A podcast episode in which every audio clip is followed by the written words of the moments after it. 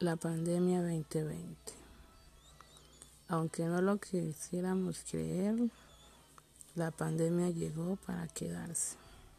Hay que acostumbrarse a vivir con ella, tomando las medidas de precaución, pues tendremos un poco de duración.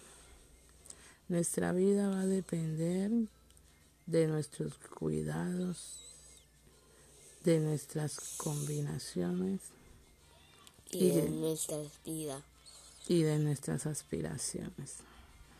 Que nadie diga que no se le advirtió que agua y jabón es la solución.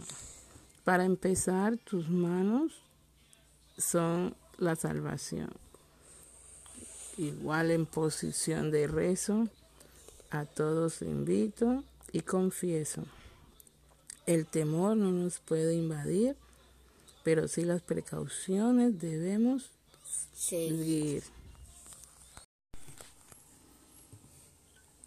Primer módulo, taller de inclusión. En el primer módulo, Diego me enseñó que la inclusión es una decisión.